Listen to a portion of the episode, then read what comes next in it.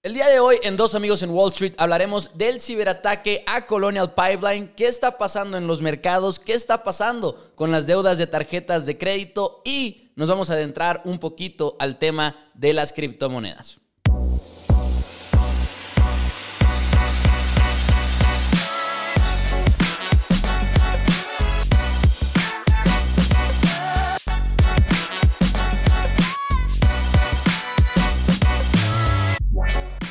Hola, ¿qué tal amigos de Dos Amigos en Wall Street? Mi nombre es Mauricio Rodríguez y como siempre con Juan Pablo Carrillo, hablando un poquito de inversiones, hablando un poquito de la bolsa, de lo que ha pasado en el mundo financiero.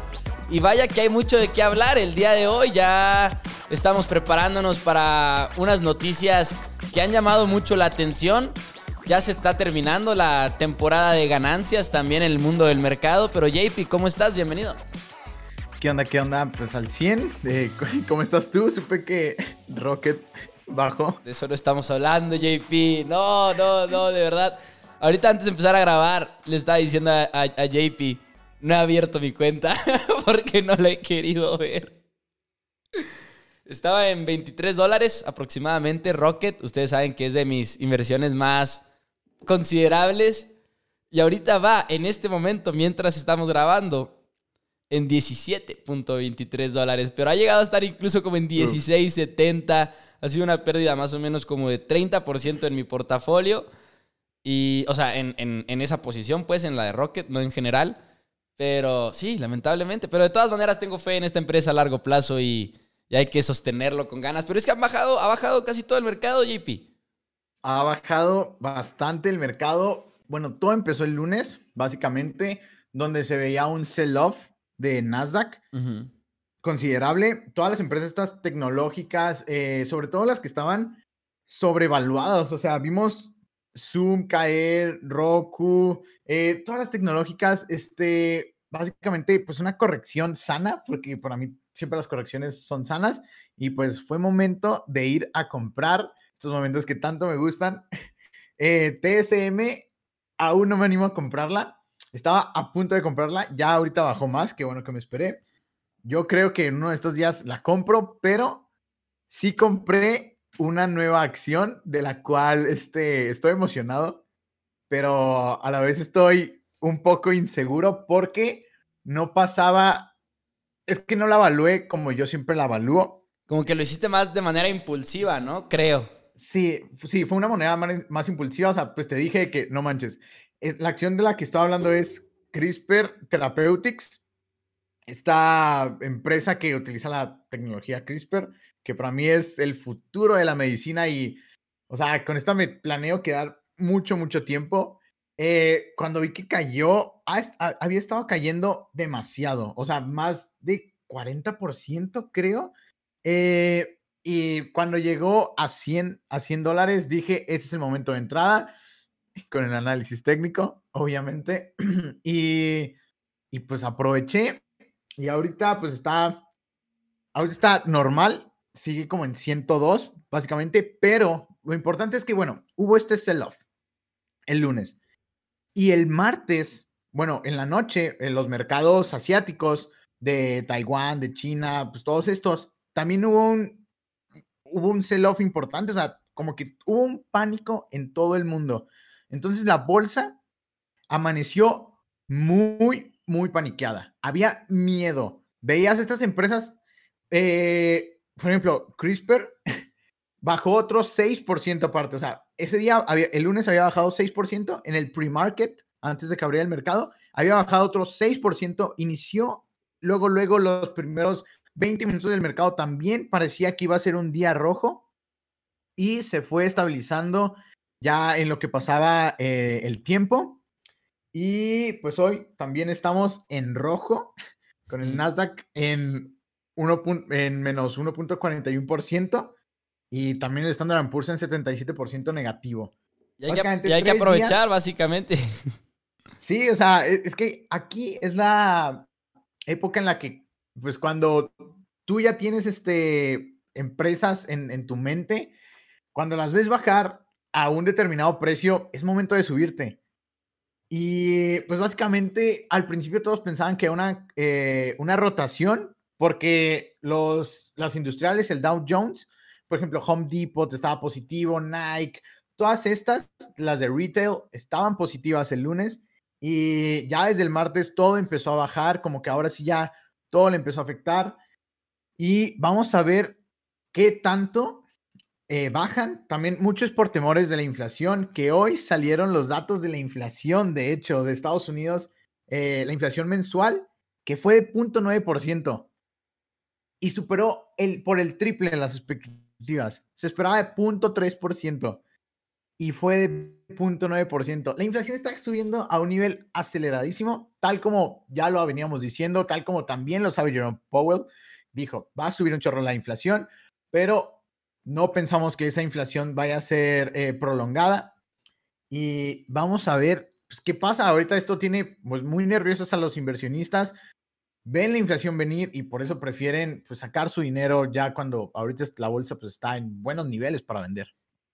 Exactamente. Pero bueno, ya que hablamos de, la desgracia de Rocket, la desgracia de eso y, y tus compras recientes, JP, ¿qué te parece si arrancamos con las noticias ya de manera oficial en el programa? Y ya saben al terminar la sección de las noticias vamos a estar hablando de las criptomonedas, entonces quédense con nosotros.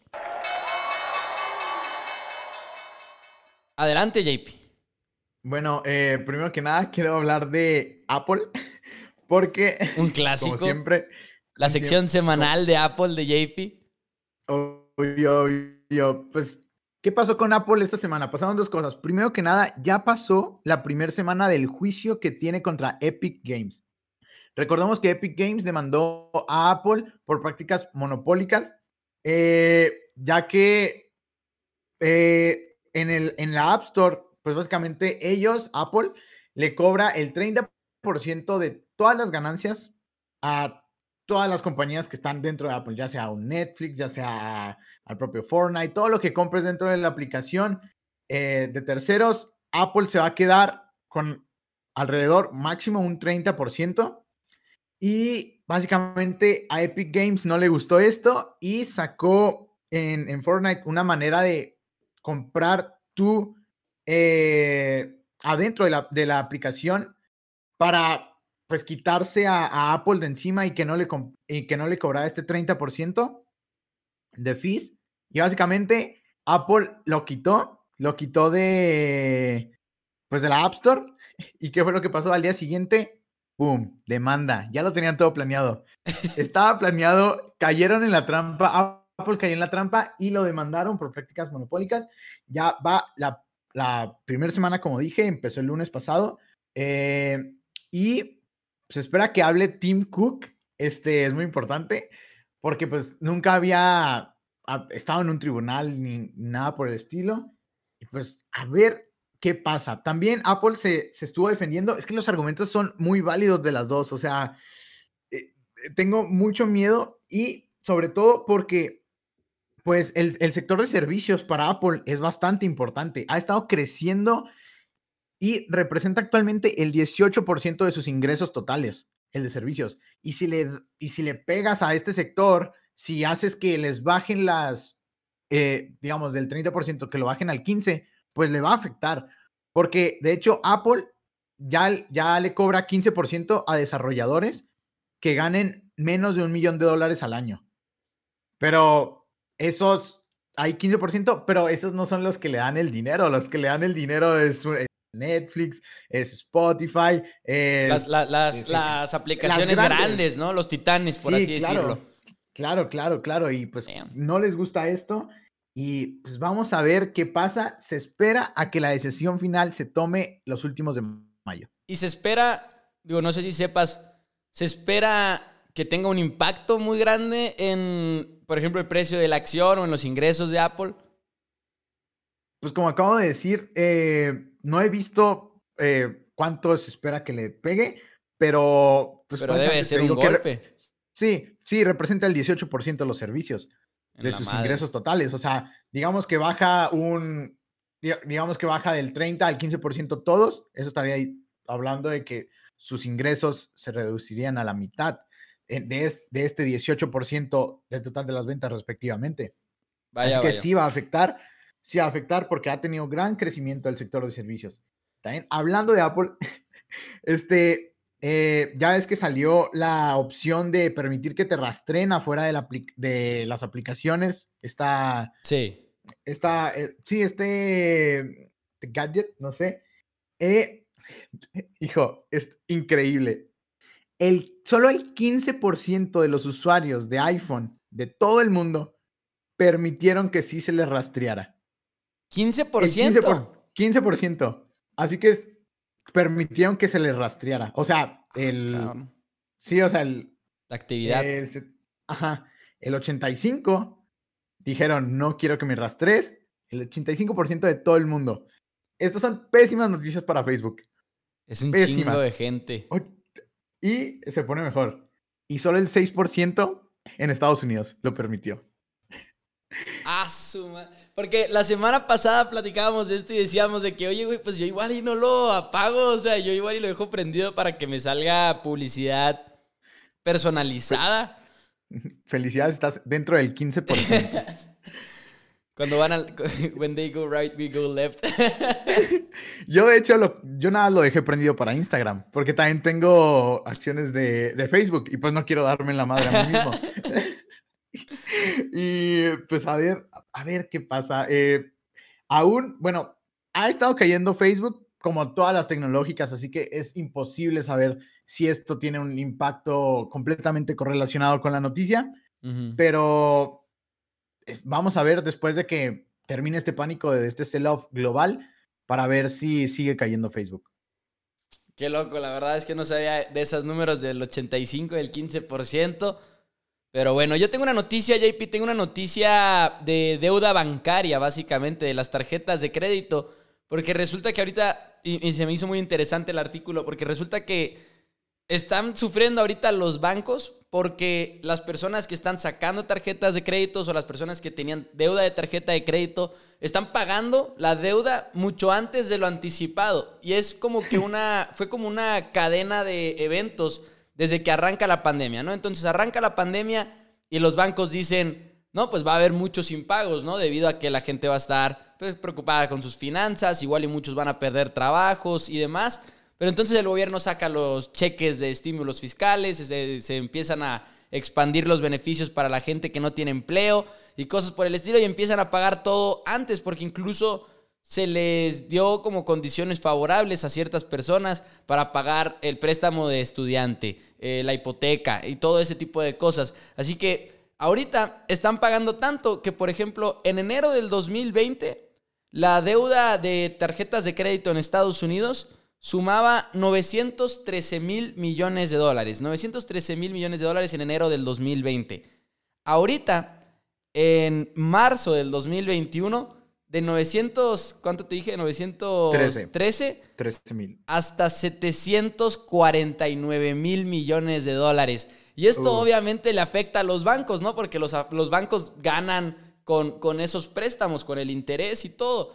Y ahorita están invirtiendo mucho más en marketing, están eh, encontrando la manera de atraer a más personas que quieran un préstamo de tarjeta de crédito Así que los bancos están sufriendo en ese sentido y es algo que como que no se veía venir e incluso volteas a ver las, las solicitudes que están mandando los bancos para ofrecer tarjetas de crédito ya han estado incrementando todo este año, pero es como una situación de hasta de finanzas personales y de lo que se lo de behavioral finance, por ejemplo, de que ahorita con los estímulos, con los cheques de los estímulos y todo eso, la gente ha estado recibiendo la, gente ha estado pagando antes de tiempo sus deudas de tarjetas de crédito.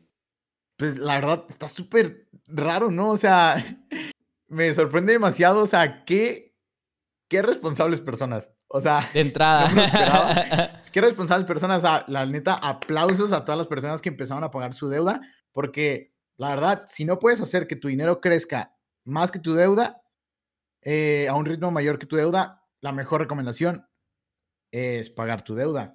Y también hablando de las tarjetas de crédito, estoy viendo que, bueno, por la pandemia, eh, muchas te daban puntos, obviamente, de viajes, era lo más, pues, lo más común.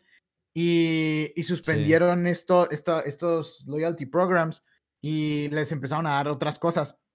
Ya están volviendo eh, las tarjetas otra vez a, dar estos loyalty programs, de un chorro de puntos y con un chorro de incentivos. Y pues yo creo que, en serio, la gente va a gastar como loca en este verano.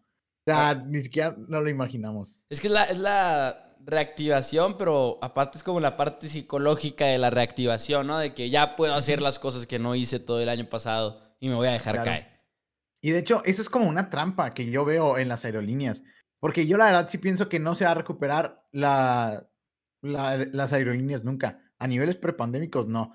Porque muchos de los negocios que se hacían, ya no me acuerdo, creo que era... Mm, mm, los datos, creo que el business class de todas las aerolíneas, creo que el 80% eran del sector de negocios. O algo así, era increíble. ¿cómo, cómo, cómo? O sea, los en el, en el, business class, en la sección de business class, sí, sí, sí. el 80% de todos los viajes era por viajes de negocio. Y estamos hablando de que ya el, que Zoom le, digamos que le quita el 25%, o sea, que ya va el 75% de, de los viajes de negocio se harán, pero el otro 25% yo pienso que no.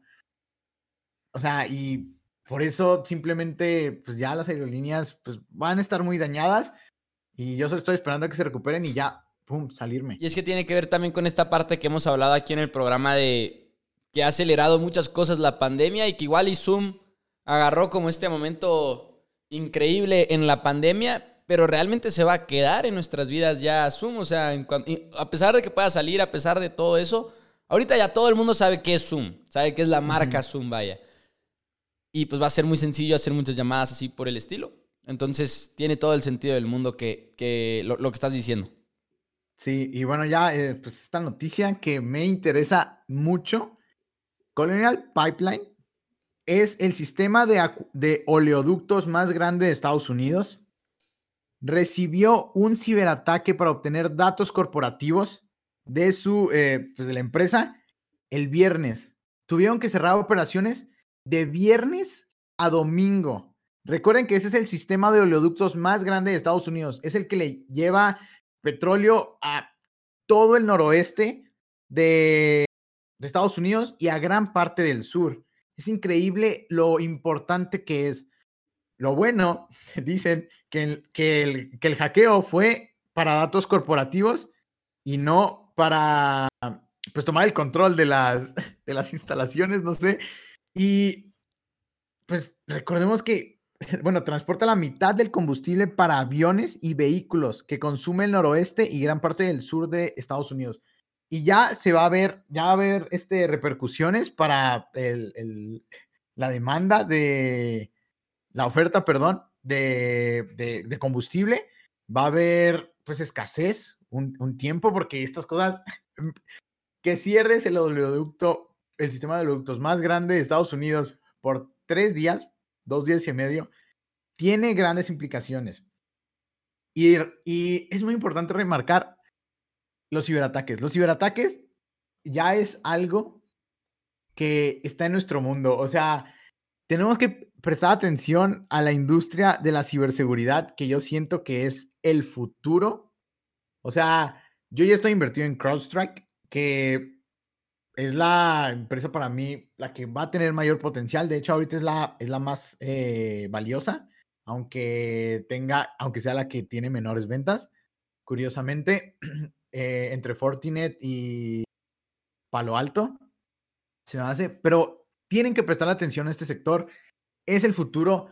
Yo siempre trato de pensar, este, si quieren ideas de negocios, en serio, piensen en estas películas futuristas. En serio, como, como, en serio, es así de fácil, como Yo Robot, como, no sé, Blade Runner. O sea, es, ya estamos ahí. Ya estamos ahí. Yo sí, estamos a 20 años fácil que estemos con un robot. De Mad Max. Ahí. no, no, de eso falta otros, todavía. Otros 20. otros, otros 20 para el 2060, adiós mundo. Pero tenemos que empezar a pensar en, en la ciberseguridad porque cada vez todo se está haciendo más tecnológico. O sea, estamos hablando de que hay un chorro de robos, de ciberataques. Y, y el mismo Jerome Powell dijo en una de sus conferencias de hace como seis meses que uno de los mayores riesgos para la economía de Estados Unidos y para el mundo son los ciberataques. Es que sí. Tenemos que. Es que. Es que, es que están, están, secuestrando los datos y todo. Eso está, eso está ahí, cabrón, lo de que te secuestren los datos. Así que te, piden, te piden dinero por regresarte los datos. Está, está fuerte, está muy, muy, muy fuerte. Sí, muy, es muy peligroso. Y, y también, ah, una, una idea me llamó mucho la atención. Es que empecé a ver la Fórmula 1 y me da mucha risa porque una de las formas en las que yo también... ¿Y eso? Eh, una de las, me gusta, me gusta. Ah, bueno, y una, una de las este, razones y de cómo hago ideas de inversión es ver qué, quiénes, qué empresas se promocionan en, las, en los eventos. Por ejemplo, en el tenis, veo quién está patrocinando, en, el, en, en fútbol, y me llamó mucho la atención que Lewis Hamilton, el mejor piloto, tenía en, en el casco CrowdStrike. Y fue que así que, venga. ese es mi socio. Este. Pero sí, o sea. Yo le pongo mucha atención a los anuncios, nada más por eso. O sea, es de que, ok, voy a ver los anuncios a ver qué sale. Para ver, para ver quién está saliendo, para ver quién se está promocionando. Y, yo he visto que CrowdStrike ha hecho muy buen, este, muy bien las cosas en promocionarse, en, en ser el mayor eh, empresa de ciberseguridad del mundo. Y pues esperemos, pues hay unas ideas de cómo pueden sacar también empresas de dónde invertir. Excelente. ¿Tenías la noticia de Elon? Ya, eh, ya sería la última noticia, ¿verdad? De hecho. Pues sí. pues Elon Musk. Elon Musk, el hombre, el mito, la leyenda. Una persona llena de innovaciones, pero también llena de, ¿cómo decirlo? De momentos controversiales y de cosas que dices, ¿What? O sea, ¿por qué está haciendo eso? Pues, como ustedes lo saben, Elon Musk ha sido una de las voces detrás de la criptomoneda conocida como Dogecoin o Dogecoin. Cada quien la pronuncia de una manera diferente, pero tengo entendido que es Dogecoin. Al menos el otro día leí un artículo donde el fundador original decía que era Dogecoin. Total, Elon Musk incluso le dicen el Doge Father y todo. Y él iba a salir en Saturday Night Live, que es uno de los programas de comedia más famosos en, los Estados Unidos, y siempre hay un invitado que es el anfitrión, ¿no? Entonces puede ser un actor, un comediante, esto, aquello. Pues ahora fue Elon Musk. Y todos estaban como que muy ansiosos pensando en qué va a decir, porque es el de Tesla, es el de Dogecoin, y siempre hace cosas en Twitter, por ejemplo, se la pasa tuiteando cosas como para manipular un poquito a la gente y todo.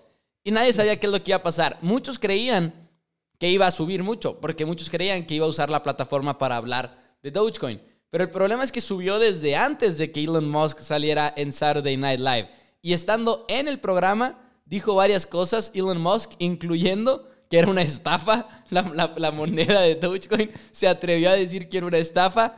También de repente dijo to the moon, que es como la, la frase que siempre se utiliza cuando hablan de Dogecoin, de que Dogecoin to the moon.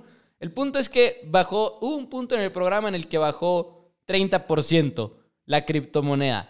Y ya no estamos hablando de, o sea, estamos hablando sí de una moneda que, ok, nació como una broma, pero estamos hablando ya de una moneda que tiene una capitalización de mercado de trillones de dólares, ¿no? JP, si no me equivoco, ya superó el, los, los trillones y todo. Dogecoin. No, Dogecoin no. No, más bien es Bitcoin, ¿verdad? Es Bitcoin, más bien. Bitcoin, Bitcoin ya es el que está en un trillón. Dogecoin está en 63 billones, que ahorita voy a dar unos datos para que sepan qué tanto son 63. 63. 63.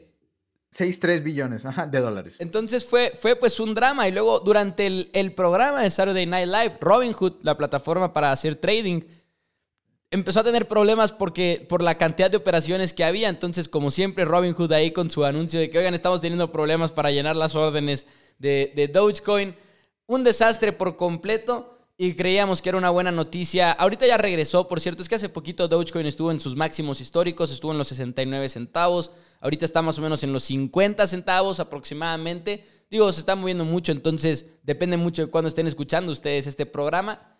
Pero el punto es que es una moneda muy volátil, el punto es que Elon Musk tuvo una aparición en Saturday Night Live que le afectó negativamente a la moneda y creo que es un buen momento para arrancar con el tema del programa y hablar un poquito de las criptomonedas?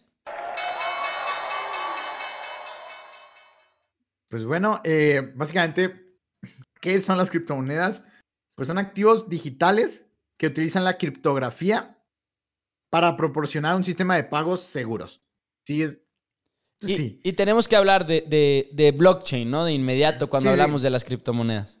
Sí, eh, bueno, también hay que mencionar que sus principales características es que son descentralizadas, lo que quiere decir que no están controladas por ningún gobierno central ni requieren de un intermediario y que obviamente utilizan, y lo que los hizo la, la super popular es esta tecnología de blockchain, que la verdad es una super ultra mega tecnología y llegó para quedarse porque tiene muchas, muchas eh, aplicaciones, no, no solo en criptomonedas. Y esto fue básicamente lo que llamó la atención de las criptomonedas, por lo cual se estuvieron haciendo muy, muy famosas.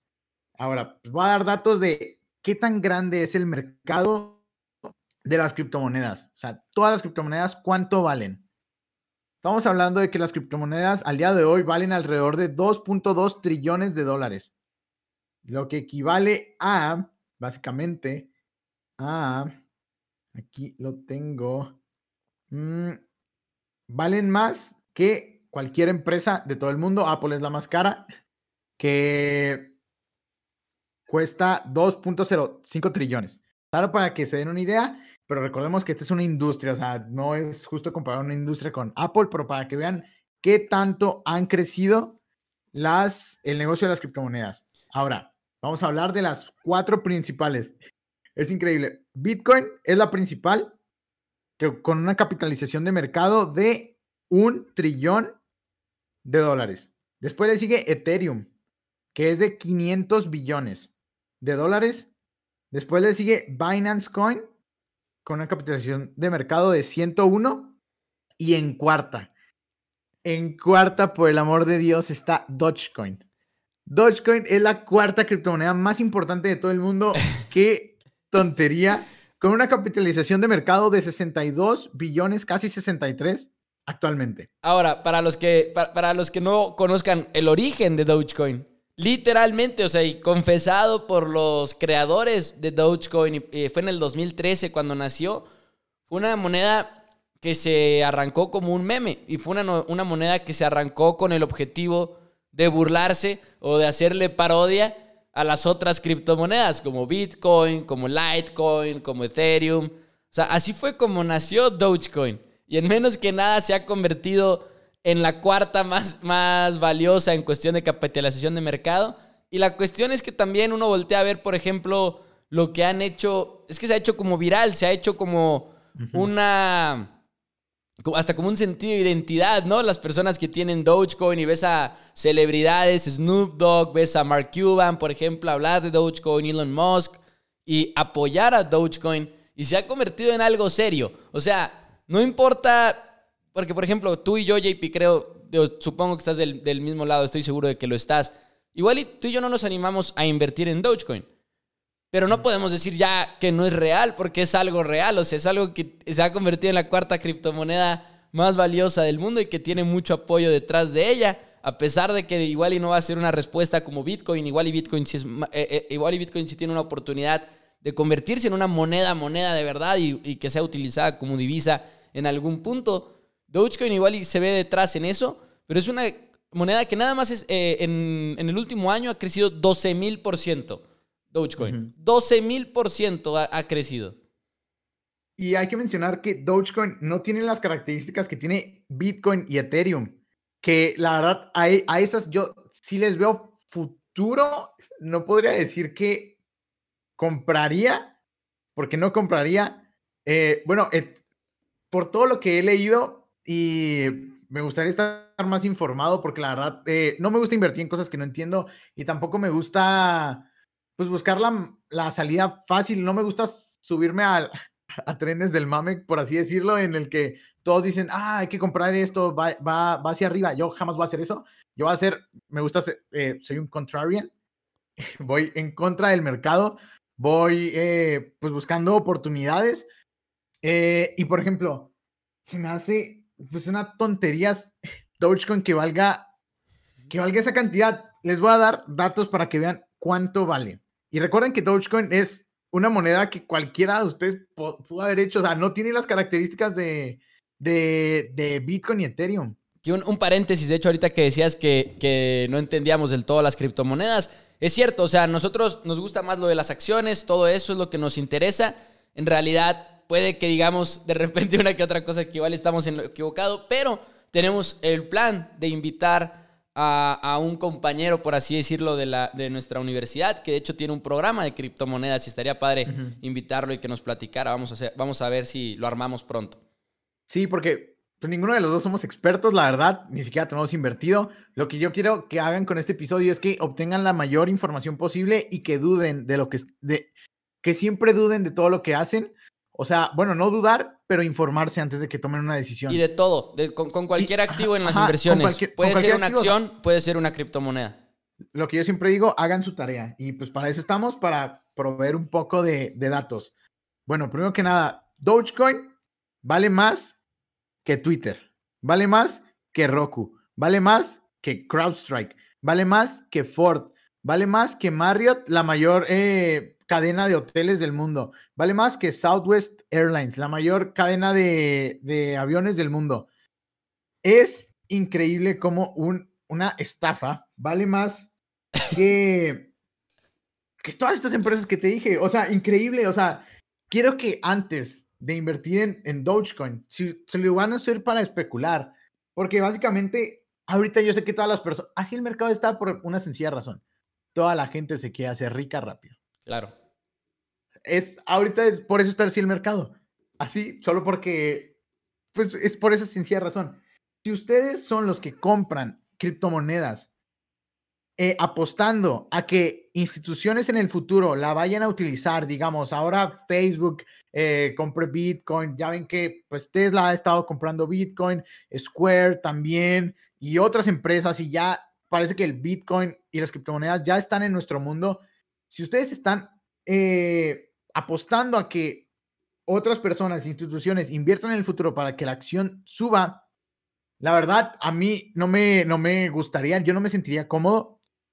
Pero si tú eres una persona que utiliza Bitcoin, que paga con Bitcoin, que en realidad le da el uso para lo que es, yo siento que ahí sí deberías de estar invertido porque tan siquiera utilizas tu producto y no estás especulando. O sea, es como comprar no sé, unos tenis sin nunca usarlos. O sea, ni siquiera estás usando tu producto. O sea, ¿sabes? O sea, si vas a comprar Bitcoin es porque crees en el producto. Si, si tanto crees en el producto que estás comprando, utiliza tu producto. Si no, no estás creyendo en realidad en el producto. Y solo estás esperando que se aprecie, ya que otros van a comprar ese activo. Es lo que yo pienso.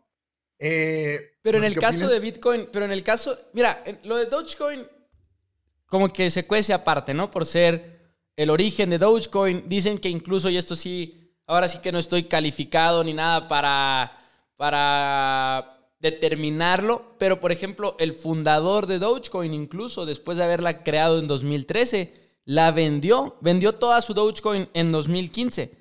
Le alcanzó un Honda Civic con lo que vendió literalmente, güey. O sea, es real, es real, se compró un Honda Civic cuando vendió toda su Dogecoin. Pero él decía que él cree que no se hizo con tanta con tanto cuidado como una moneda más seria como lo sería Bitcoin, como lo sería Ethereum, ¿no? Entonces, no sé si en cuestión de blockchain, en cuestión de tecnología, haya una diferencia muy importante como para decir, ok, esto no va a tener un futuro. Pero, por ejemplo, en el caso de Bitcoin, o sea, lo de no usarlo, no sé si, no, no sé si estoy de acuerdo con eso porque pues ahorita se está apreciando, ¿no? Y, lo hemos platicado aquí en el programa de cómo PayPal va a aceptar ya eh, Bitcoin en 29 millones de comercios más o menos próximamente, o sea, ya se va a empezar a usar de una manera más común. Y no, no, no lo sé, simple y sencillamente tengo la idea de que Bitcoin va, va a ser diferente, o sea, de que Bitcoin se va a poder utilizar como una moneda realmente a pesar de que ahorita no la utilices como tal. Pues sí, eh, es, o sea, Dogecoin es una porquería. Sí, sí. no, inviertan en eso, o sea, en serio, no, no busquen la salida fácil. Es una porquería, sí es una porquería, pero ha llegado un punto en el que la puedes descartar, pero al mismo tiempo ya es más que un, es poquito más que una broma. igual y es, igual es una moneda muy volátil, una moneda muy especulativa, una moneda sin mucho fundamento, pero ya es o sea, ya es digno de, de ponerle atención, vaya. Es que, la verdad, lo que, lo que fácil viene, fácil se va. Y, ¿sabes lo que me choca? Que estas personas, como dijiste, Mark Cuban, Elon Musk, todas las, todas las personas que apoyan eh, Dogecoin, pues son personas ricas. O sea, me choca porque ellos no tienen nada que perder. O sea, para ellos es una nada perder. O sea, córtalo. Ahora, hay gente, hay gente que lo ha. Hay gente que lo ha apoyado o que se ha subido a Dogecoin con el objetivo de que, ok, los demás lo van a seguir subiendo. O sea, no, no, no porque creen en la moneda, simplemente porque, ok, sí, en algún momento va a caer, pero tengo la fe y la investigación para decirme que todavía no va a caer. Podría bueno, ser. si ya hay que dejar Dogecoin al lado porque pues, ni, ni hay que mencionarlo. Ahora, Bueno, Bitcoin. Yo quiero decir algo de lo de. Bitcoin y algo de lo de las empresas, porque ayer estábamos teniendo este debate tú y yo, antes de grabar y todo eso, estábamos hablando al respecto en la, en la noche. Ok, sí valen más que muchas empresas y todo eso, pero yo estoy convencido de que eso no es muy relevante. Es un dato curioso decir, ok, Bitcoin vale más que esta empresa, vale más que... Bueno, Bitcoin ya aparte es, Bitcoin, ¿no? Pero las monedas valen más que esto, valen más que aquello. Pero es que llega un momento en el que no puedes comparar una criptomoneda con una empresa, no puedes comparar esa capitalización de mercado, porque la tienes que comparar más ya sea con commodities o con una moneda, o, o con una divisa, vaya. Es que no sé, es que, por ejemplo, estoy de acuerdo en esa, mm, en esa, en ese statement, si no sé, si se utilizara, si se utilizara como una moneda, o sea, por ejemplo, si lo comparamos contra una divisa, ¿qué es lo que le da primero el valor a Bitcoin? Esto- Estoy de acuerdo, o sea, estamos de acuerdo que lo que le da el valor a Bitcoin es, pues digamos, que es descentralizado, que es este, que son limitadas, que pues la tecnología que utiliza, eh, la facilidad, eh, sí, el blockchain, eso es lo que le da el valor y, Y es la- lo que y la creencia de la gente. Ajá, lo que la gente eh, cree que vale. Por ejemplo, si estamos en el desierto, eh, te puedo ofrecer oro y agua y tú vas a y tú vas a valorar mucho más el agua que el oro, el oro no te va a valer madre. O sea, es el valor que le damos a las cosas depende de nosotros. Sí. Ahora, no me gusta compararlo con una divisa, porque ¿qué hay detrás de una divisa? ¿Qué hay detrás del dólar? Si bien es cierto que de dólares hay que ni siquiera ya están respaldados por el oro, No, ya o no. sea, eso ya se acabó desde hace un chorro, desde años, años, años. O sea, ya no tiene un respaldo económico el, el- el- el- el dólar más que la creencia de la gente del poder económico de Estados Unidos. Pero me gusta creer que tan siquiera a- atrás de las divisas hay un país de por medio que lo respalda. ¿Quién respalda Bitcoin o Ethereum? Siento que ese es, por eso no se puede comparar con una divisa, porque eh, Es que siento que es la gente. detrás. Siento, siento que es que es un cambio ya no nada más económico, es un cambio también cultural. Porque la parte de que esté descentralizado, la parte de que no haya un intermediario, te lleva a decir el poder va a estar en vez de en un país, o sea, en vez de que lo respalde un país, lo va a respaldar la gente, la población literalmente del mundo en general. Bueno, estamos hablando, bueno, una, una moneda creo que tiene que tener dos funciones. Preservar valor, primero que nada, y, bueno, primero que nada es hacer transacciones de bienes y servicios, y la segunda es preservar valor. Si algo de lo que tiene Bitcoin es que no preserva el valor, ahorita estamos muy felices todos porque está preservando, no solo está preservando el valor, está apreciándose a un nivel increíble que cualquier persona diría, ah, no manches, eres un tonto por tener tu dinero en efectivo si yo lo estoy apreciando en mi moneda, en mi criptomoneda. Hay esto, o sea, ¿es sostenible? La pregunta es, ¿es sostenible que se va a, a sostener ese valor, que va a mantener el valor? Porque recuerden, todo depende de que mantenga el valor. Y estoy de acuerdo que ahorita ya muchas empresas, instituciones, ya el Bitcoin y Ethereum ya se están utilizando. Pero, ¿será sostenible? ¿Lo ven en un futuro? Y estaba viendo un debate, de hecho, eh, en el que decían, pues ahorita las reservas mundiales, eh, las reservas de, los bancos centrales, pues algunas están en, en, en, la moneda y en, y, y en oro, muy poco, hay muy, muy, muy poco. Y el, y el tipo decía que había, él, él, tenía la esperanza y él invertía en Bitcoin y tenía la esperanza de que en un futuro había un 1% de probabilidad de que los bancos centrales tuvieran Bitcoin como reserva, como reserva. Y la verdad también se me hace una tontería porque pues hace, hace, unos, hace unos años se nos hacía una tontería que empresas públicas tuvieran Bitcoin en sus reservas y ya empiezan a tenerlas. Ajá, exacto. Sí, sí, sí. Ahí sí te doy el crédito, pero a lo que voy es que, ¿por qué han estado teniendo, han estado haciendo esto? Porque ha estado preservando el valor. ¿Qué va a pasar cuando deje de preservar el valor? E, eso, eso es. Pero va a dejar de preservar el valor va a dejar de preservar el valor. Ese es el pedo también. Es, ajá. Porque o sea, tiene que haber, tiene que haber una gente, tiene que haber una persona que esté dispuesta a comprarlo más caro que tú para que siga preservando el valor. O bueno, para que crezca de valor. O sea, o, que no lo O es que igual y llega un punto en el que se establece el, valor y que ya no crezca mucho, pero que tampoco baje mucho, que sea lo que es y que valga lo que valga. ¿Me explico? Ahora, tenemos que hablar. Bueno, para mí no es una divisa porque por el hecho de que. Perdón. Es muy volátil. No, bueno, es, muy volátil. Eh, ¿Vienes a hablar? O sea, pero es que si no es una divisa, tampoco es una empresa. Es más, está más cerca a ser una divisa y a ser un commodity que a ser una empresa. Yo, yo creo que hay que compararlo con lo que tiene más comparación para mí es con el oro. Y, y si vamos a hablar de oro, es, hay que hablar de oro contra, contra Bitcoin. Y bueno, aquí sí te doy el punto porque la capitalización de mercado del oro es de 11.6 trillones.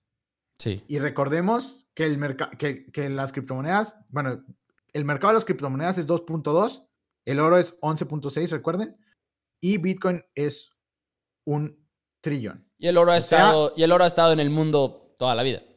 Ajá. Ahora, es me gusta verlo como un activo de refugio, porque el oro es ese activo de refugio, porque es que yéndonos al futuro, ¿crees que en realidad los bancos centrales van a dejar que el Bitcoin exista? Le van a meter un chorro de regulaciones. Lo que hay al gobierno lo que le importa, la verdad, todo, todo paranoico, es tenernos controlados. O sea, nos quieren tener controlados y no van a, no van a dejar que llegue esta esta criptomoneda y empiecen a hacer transacciones en las que ellos no estén involucrados, porque también hay que mencionarlo, una de las, una de las desventajas de, de las criptomonedas es que se están usando para cosas ilícitas. Pero eso, ya, eh, pero eso ya es más tabú que cualquier otra cosa, ¿eh? Porque eso ya se ha comprobado que es muy, pero muy menor ya eso. O sea, pero Igual en los orígenes tuvo lo del Deep Web y que ahí era lo que, la moneda que se utilizaba. Pero ahorita ya es como que, ok. Pero, ok, es, que eso es si lo comparas contra el efectivo. O sea, si lo comparas contra el efectivo, el efectivo, no manches, se lava dinero, se utiliza para cientos de cosas ilegales. Claro. No estoy, no estoy discutiendo yo efectivo contra Bitcoin. Yo lo que estoy discutiendo es, por ejemplo, la moneda digital centralizada de China, el renminbi digital, que ya es un hecho, que ya está, ya está implementado, ya lo utilizan en China. Y la verdad, pues, si, lo, si te pones a pensar, si está un poco creepy, si, da miedo que en China sí los tengan súper, súper controlados, de que saben en qué gastan el dinero, saben todo de ellos, de su dinero. Y estoy de acuerdo que también es un tema de privacidad. Es que todo es un arma de dos filos, todo es un arma de dos filos, al igual que Bitcoin. O sea, una de las ventajas es que esté descentralizada, pero también una de las desventajas es que esté descentralizada, porque pues, se presta para estas cosas. Lo que quieren hacer con estas monedas digitales que ya están trabajando Estados Unidos y Europa en su propia moneda digital, es que básicamente quitar el efectivo, o sea, el efectivo como lo conocemos va a dejar de existir en unos 10 años. 100%, 100%. O sea, ahora hay que ponernos en el plan de 10 años. Ya no existe dinero en efectivo. ¿Crees que van a dejar utilizar Bitcoin los gobiernos? ya cuando ellos tengan su, e, es, va a ser como, va a ser como clandestino, va a ser como algo clandestino, siento yo, de que, ah, tengo Bitcoin y así. O sea, siento que uno de los riesgos a largo plazo de Bitcoin es los riesgos legales que va a tener. Porque los gobiernos se le, va, se le van a ir, estoy seguro, cuando ya tengan todas sus monedas digitales. Porque pues, quieren tener el control, o sea, quieren tener en, ver en, que no haya lavado de dinero, que no haya evasión de impuestos. Y con el, con el dinero en efectivo y con el, con el Bitcoin y pues, todas las monedas, monedas digitales se puede hacer. Así que yo sí le veo una, un riesgo. Y, ahora, ajá, un riesgo. Y, también podemos pensar de que, ah, si se, si se vuelve ilegal, pues también se va a hacer más preciado, tal vez, porque va a haber tan pocos que dicen, yo quiero tener mi guardadito en Bitcoin por si, por si algo. Pues diversificación al final de cuentas, o sea, es diversificación y es estar preparado, por ejemplo, para temas como ahora la inflación, que si va a subir la inflación, pues bueno, en cripto te está yendo bien y todo. Que también, sí se está, me gusta que se está manejando eh, como, pues como el oro. Me, me, gusta a mí, no me gusta compararlo con divisa, yo lo, yo lo eh, comparo más con el, con el, con el oro. Es una, buena, es una buena comparación, el oro. También, por ejemplo, la plata vale 1.5 trillones, el market cap. Que ha crecido un chorro, ¿no? Últimamente la plata. Mm, ya no me acuerdo. Creo, creo que deja checo en lo que dices. Pero, pero sí, o sea, Bitcoin todavía siento que le queda espacio, pero a largo plazo no sé qué tanto espacio. Y pues, la pregunta del millón, o sea, ¿cuánto va a seguir subiendo? En el último año creció 75%, Pepo, la plata. Sí, es demasiado. Eh, pero recordemos que todo ha estado subiendo. Todos los commodities han estado subiendo. Sí, es que, es que, es que lo que estamos viendo ahora en los mercados es muchos inversionistas individuales como tú y yo que se están intentando subir a muchos barcos. O sea que igual y sin hacer su propia investigación es como que, ok, va a meter a Dogecoin, va a meter a, plata. Y muchos sí la hacen, muchos sí la hacen, ¿verdad? Pero también hay muchos que no. Sí, claro. Este, lo que, lo que sí vi y lo que me llamó la atención, no, no soy experto para nada, pero vi que Ethereum sí tiene una ventaja sobre, sobre Bitcoin. O sea, no sé cómo está muy bien el rollo, pero les, les recomiendo que investiguen. Leí un artículo de, de Bloomberg que, que salió ayer de Ethereum contra, contra Bitcoin. Y ahí te explica bien, o sea, siento que no estoy tan preparado para explicarlo porque no quiero, decir una, no quiero decir una tontería y mal informar a la gente. Sí, Pero pues ahí ustedes pueden hacer su tarea, investigar. Recordemos que Ethereum vale la mitad de lo que vale Bitcoin en market cap, en capitalización de mercado. Y curiosamente, el lunes salió una nueva criptomoneda. Y esta nueva criptomoneda se llama eh, Internet Computer. Y básicamente ya vale 45 billones después del debut del lunes. El lunes salió y ya es la octava eh, criptomoneda más eh, cara del mundo. Y ahora lo interesante de esta, o sea, creció demasiado ya para ser la octava, es que tiene, eh, es parecida al Ethereum. Y, y, como les había dicho, creo que también había leído un artículo de JP Morgan que había dicho que Ethereum sí va a crecer más que Bitcoin. Y si lo vemos en el último año y si las comparamos, ¿cuánto han crecido cada una? Bueno, en los últimos, en el último año, Bitcoin ha crecido increíble. 533%. Y, y Ethereum. No, hombre, no, no, no. Otra vez lo vuelvo a repetir. Da risa. Bitcoin, 533%. Ethereum, un modesto 2.136%. Increíble. O sea, Ethereum va a un ritmo. O sea, si pensaban que le estaba yendo bien en, en Bitcoin, Ethereum está casi casi cuatriplicando lo que está haciendo lo que está haciendo Bitcoin. Yo digo, igual así como un uno así pensamiento más o menos final. Es no, entiendo del todo lo de las criptomonedas. Pero hay muchas cosas que siento que estamos muy asustados, o, no asustados, o sea, sino de que yo no invertiría en esto por esto. Pero al mismo tiempo siento que es real. O sea, siento que Bitcoin está para quedarse de una manera u otra, igual y con regulaciones, igual y no tan atractivo una vez que estén las regulaciones. Pero creo que Bitcoin sí está para quedarse, por ejemplo. Mm, yo pienso que sí está para quedarse. Va a enfrentar muchas, muchas regulaciones. Yo siento cuando, sobre todo cuando las monedas digitales centrales de los países salgan. Ya está, recordemos, el renminbi digital en China.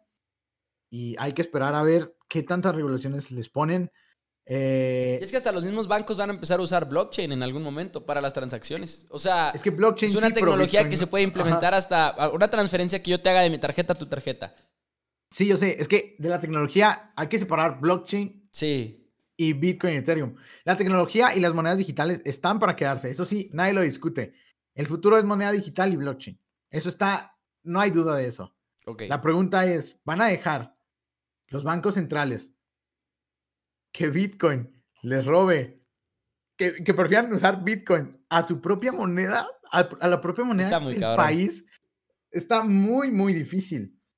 Y es que también, y te da anonimato, o sea, al, gobierno no le gusta que, que tengas anonimato, o sea, que, porque se da a muchas cosas ilegales y a, y a, evasión de impuestos. O, sea, la, la, la primera pregunta que a mí me quedaría sería, la primera pregunta que a mí me quedaría sería como, ok, si Bitcoin, por poner el ejemplo de la criptomoneda más popular, si Bitcoin está e, e, es de la gente, o sea, si, si nosotros como individuos, como inversionistas en Bitcoin, o, más que inversionistas, como gente que tiene Bitcoin, si en nosotros se supone que está el poder, ¿hasta qué punto va a poder intervenir el gobierno y echar a perder eso? Con regulaciones fiscales, con regulaciones de esto, con regulaciones de, todo tipo. Esa sería como la, la pregunta principal que se me quedó en la cabeza después de este programa. Sí, pues sí. Y también, casi se me olvida. Aquí tengo un, bueno, la agencia Chain Analysis, ya para terminar. Ok. Asume que se han perdido entre 2.8 a 3.8 millones de bitcoins. Y ah, sí. Recordemos que son 21 millones. Pero perdidas, perdidas. Perdidas, perdidas. ¿Y por qué se da esto? Otro de los problemas por las claves privadas. Recuerda, o sea, para acceder a tu cuenta, bueno, una clave privada es una forma sofisticada, digamos, de, de criptografía que permite a un usuario acceder a su criptomoneda. Y luego, pues una clave privada, por su estructura de seguridad, ayuda a proteger al usuario del robo y acceso no autorizado de los fondos.